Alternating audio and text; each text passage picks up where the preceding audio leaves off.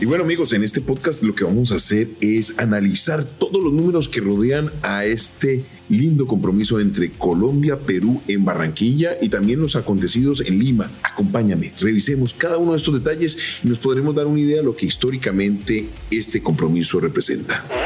Footbox Colombia, un podcast con Oscar Córdoba, exclusivo de Footbox.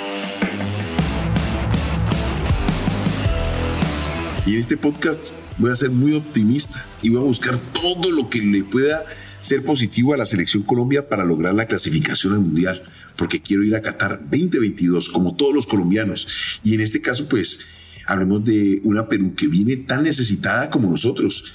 Ellos están en zona de repechaje, nosotros estamos clasificando y eso, mientras que tengamos la diferencia, va a ser importante.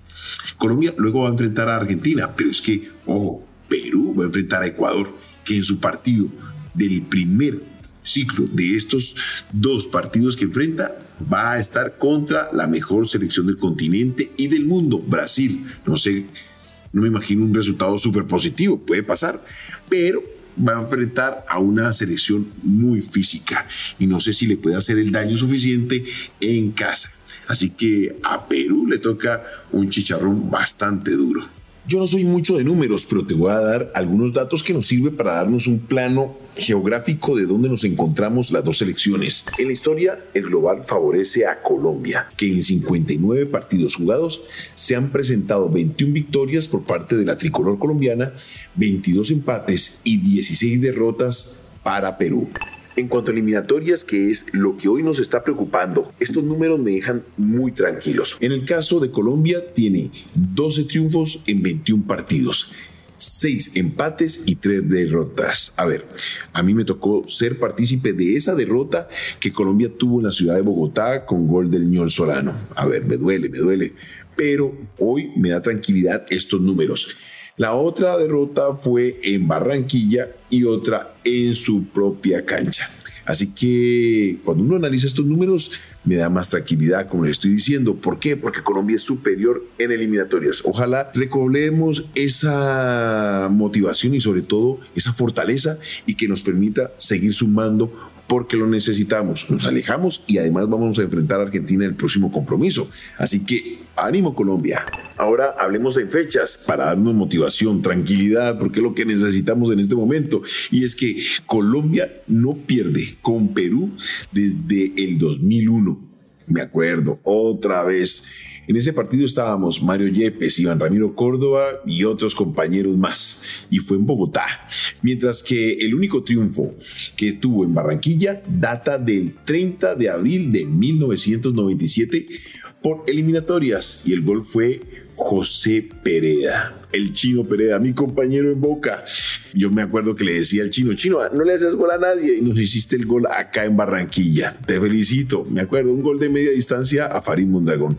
Así que, muchachos, a recobrar esa historia, esa motivación y a ganar. Repito, lo necesitamos y por eso recalco en ese tema importante para nosotros. Para seguir llenándonos de motivos, pues analicemos más números. Hace cuatro partidos en línea, Colombia no pierde con Perú por eliminatorias. Así que esto nos llena de confianza para enfrentar el partido de este viernes. 4 de la tarde. Preparémonos. Sigo insistiendo. Vamos Colombia. Metámonos en la interna de Perú.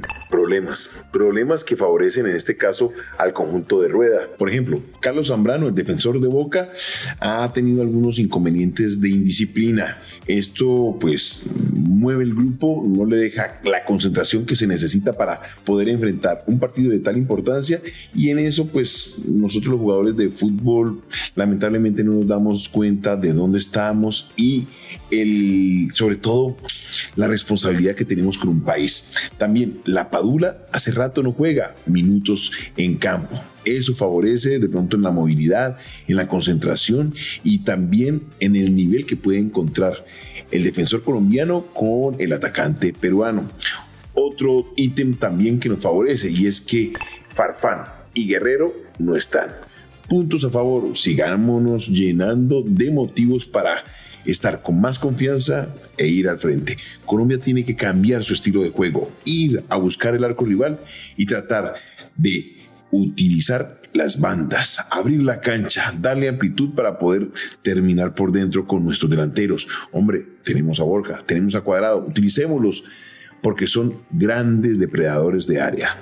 Pasemos al grupo de Colombia y es ya tenemos una sesión más de entrenamiento, un día de descanso y toda la tropa preparada. Hombre, se nos cayeron Zapata, Muriel, pero también tenemos que llenarnos de tranquilidad porque tenemos a un Falcao con el mismo James. El técnico lo dijo, Colombia tiene cuatro pilares, jugadores, capitanes que aparecen dentro de la concentración y en el terreno de juego. Falcao, James, Cuadrado y Ospina. El grupo está completo. Ahora, sumémosle también esa capacidad de Luis Díaz y el gran momento.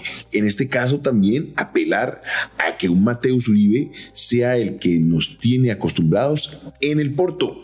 A ver, podemos mirar todos los esquemas de juego. 4-3-1-2, 4-2-3-1, 4-1-4-1, pero aquí pasa más por la convicción del jugador, que juegue, que recobre esa memoria futbolística a la cual los colombianos apelamos cuando queremos divertirnos. Hoy la selección tiene que liberarse, buscar el arco rival, y eso es lo que nos está faltando. Hemos perdido esa alegría. Yo hablo de un ítem que sería bueno recobrar. Ya tenemos los cuatro pilares, las cuatro figuras más importantes y representativas del fútbol colombiano. Pues bien, eso dentro de la concentración suma. Y esto es como un gran saco. Vas metiendo cada uno de los ingredientes. Primero, la confianza. Segundo, encontrar que tus referentes están en plenitud de condiciones, que no están lesionados, que vienen al 100% para entregarse. Y luego, el esquema de juego para poder desarrollar todas sus virtudes en el terreno de juego. Jugar al fútbol, una pared, un taquito, un túnel, un centro, una chalaca a eso estamos acostumbrados los colombianos, a sentir el fútbol desde el interior, con alegría, con desparpajo, porque el fútbol es un espectáculo para todos nosotros. Y bueno, para estos pilares, exigirle lo que son referentes del grupo, que se echen el equipo al hombro. ¿Por qué? Porque ya son varios los ciclos que estos muchachos han enfrentado y saben tal cual cómo se torean estos toros en estos momentos apelar a toda esa confianza y experiencia y también a lo que Colombia espera de ellos, porque son nuestros referentes y seguramente van a sacar eso que el jugador de alta competencia saca en estos momentos, jerarquía, y eso es lo que necesitamos hoy día. ¿Sabes qué? Voy a sonar a sonsonete. Y para el que no entiende qué es un sonsonete, quiero decir que es un coro, muletilla o repetición en una canción. Y esa repetición va hacia que Colombia sea esa Colombia que nos ilusionó, que nos sorprendió, que nos llenó de alegría en Brasil, que generó esa ola amarilla que a veces se juntaba con el Brasil de excepción de ese momento y que la gente nos veía por la calle en Sao Paulo o de pronto en Río y nos decía, oiga, qué bien que juega la selección, va al frente, busca al arco rival, todos quieren hacer gol. Bueno, que James descolle, porque eso fue lo que nos mostró en ese mundial. Jugadas como, por ejemplo, el gol que le convierte a Japón, esa vaselina suave a la salida del arquero y que deja tirado al central que lo viene marcando. O, ¿por qué no, esa media volea que le hizo a Uruguay en su momento en las instancias donde lo necesitábamos. Eso es lo que estamos buscando. O el desparpajo de un cuadrado que desborda como lo hace en la Juventus. Que sean de nuevo esos jugadores que a todos nos ilusionan cada que prendemos el televisor en los partidos de sus ligas. No me voy al sistema táctico, realmente. Yo creo que Reinaldo tiene muy poco tiempo para trabajar porque no se lo permite el estilo de nuestra eliminatoria, pero sí que sepa entender qué jugador tiene que tocar para que en el desarrollo del partido cambie si es que es necesario cambiar o que el que entre haga las cosas mejor y garantice un resultado que estamos necesitando. Eso es lo que estoy buscando, que hoy sea un partido espectacular, que todos jueguen y brillen al 100% porque Colombia lo necesita. Vamos a enfrentar a una Argentina ya clasificada. Ese es el rival que nos espera para la próxima semana. Pero primero mi primaria, hagámoslo bien muchachos, sigan, ilusionenos, porque nosotros estamos aquí para apoyarlos. De pronto estas críticas suenan muy destructivas, pero lo que estamos buscando es dar guía para que de pronto el técnico y ustedes entiendan lo que nosotros estamos esperando.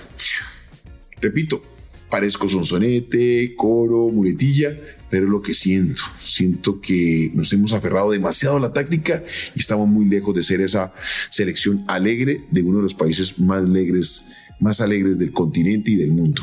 Seguimos aquí en Footbox, en todas las plataformas, exclusiva para Footbox. Esto fue Footbox Colombia con Oscar Córdoba, un podcast exclusivo de Footbox.